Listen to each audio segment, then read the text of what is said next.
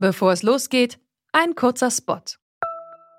Bald starten ja wieder die Grand Tours mit viel sportlichem Ehrgeiz, medialer Berichterstattung und leider auch mit schlimmen Stürzen. Die Teilnehmenden sind hoffentlich gut abgesichert, denn im schlimmsten Fall müssen sie ihre Karrieren beenden, weil der Sturz es unmöglich macht, weiterhin zu fahren. Aber nicht nur im Sport, auch in jedem anderen Beruf kann eine Berufsunfähigkeitsversicherung sinnvoll sein.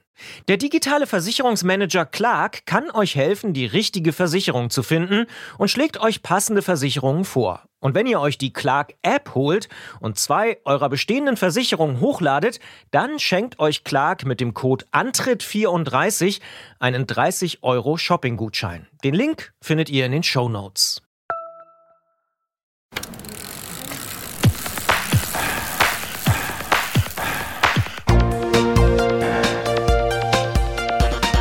Antritt. Alles zum Thema Fahrrad bei Detektor FM. Präsentiert von Rose, die Bike-Experten.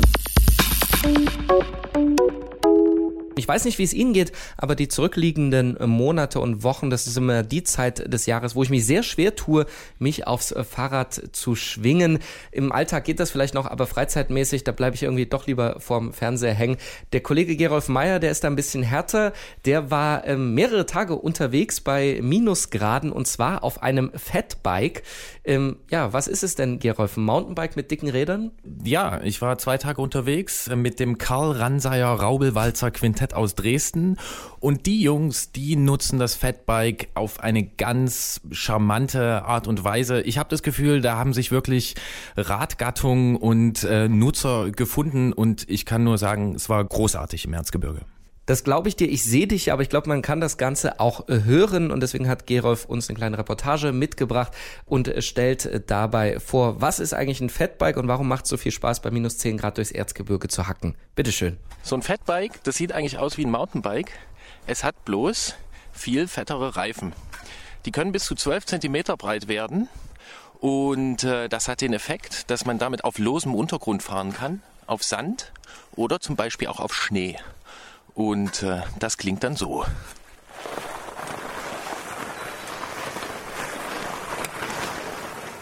Das Fahren auf der Schneedecke ist erstmal völlig ungewohnt. Vom Rennrad weiß ich, dass ich bei weißen, glänzenden Flächen verdammt vorsichtig sein muss. Hier aber beißt sich ein dicker Vorderreifen in den plattgetretenen Schnee. Und die größte Herausforderung ist es, nicht in den losen, hohen Schnee neben dem Weg zu geraten. Denn dort bleibt auch der 12 cm Reifen stecken.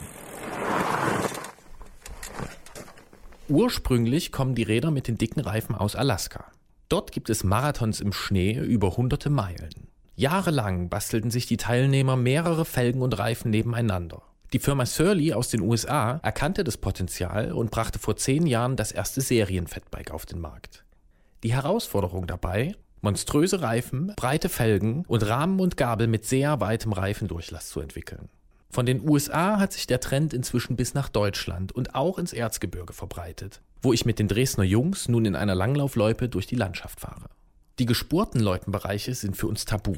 Wir bewegen uns im plattgewalzten Skating-Bereich, wo wir nur minimale Spuren hinterlassen. Das ist der selbstverständliche Fatbike-Loipenkodex. Die Koexistenz mit den Skifahrern ist absolut friedlich. Das hatte ich so deutlich nicht erwartet.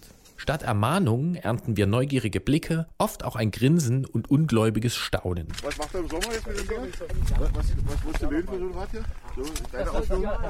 Brauchst, brauchst halt keinerlei Federung mehr, das ist ja dann völlig wurscht. Der Reifen federt halt an Ja. sich, aber er dämpft halt nicht. Was hat das für Luftdruck drin? Die Fragen kriegt man halt die gleichen Die wahrscheinlich. gleichen immer. 30 Mal gestellt am Tag. gell? Willst du so einen, so einen Zettel ausdrucken und dann Reifen hier. Aber Leute, ich habe, äh, es ist ja lange, dass ich, äh, dass ich nichts Neues gesehen habe. Das habe ich noch nie gesehen. Ja. Nicht nur das Fahren, auch das Herumstehen in der Kälte saugt ordentlich Energie aus dem Körper. Darum lassen wir auch keine Möglichkeit zur Einkehr aus und ergötzen uns an der guten böhmischen Küche. Inzwischen ist später Nachmittag. Wir sind gerade eingekehrt in einer Baude auf böhmischer Seite, haben schön Knoblauchsuppe gegessen. Und jetzt wird es langsam ruhig im Gebirge und gleich nähert sich ein Rudel Fatbikes.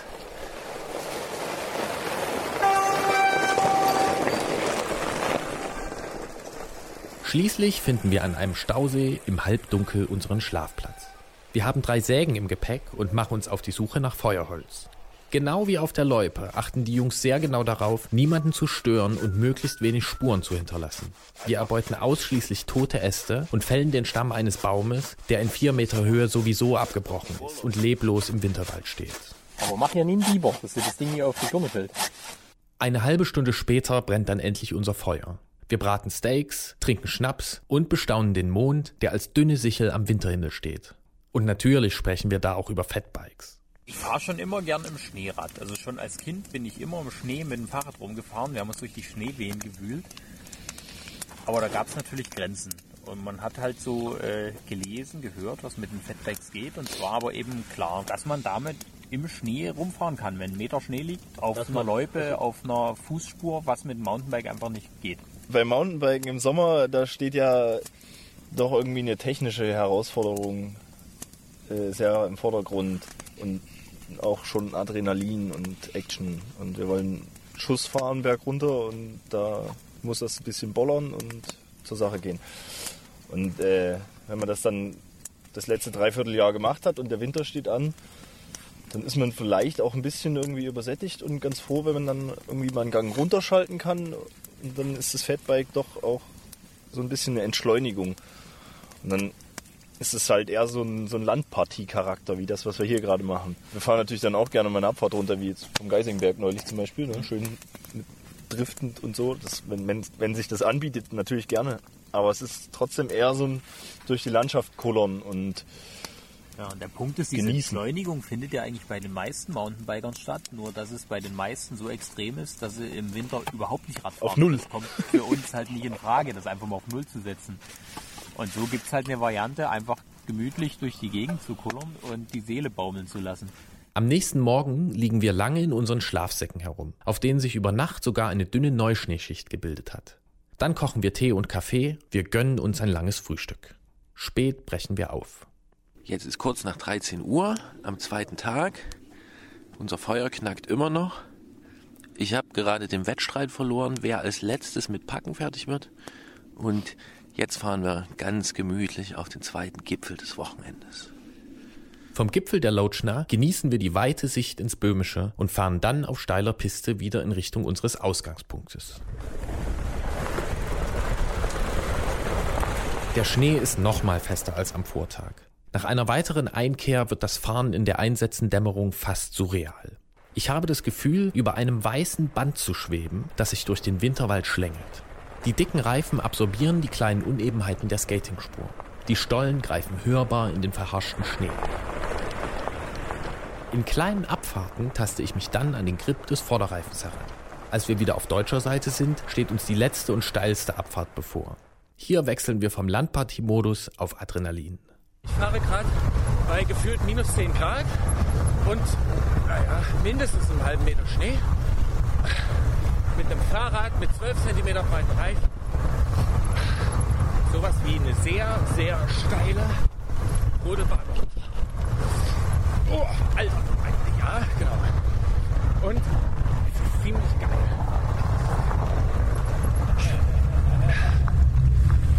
Boah. Jungs, ganz großes Kino. Ein Grip ohne Ende. Und die Dämpfung auch schön. Satt.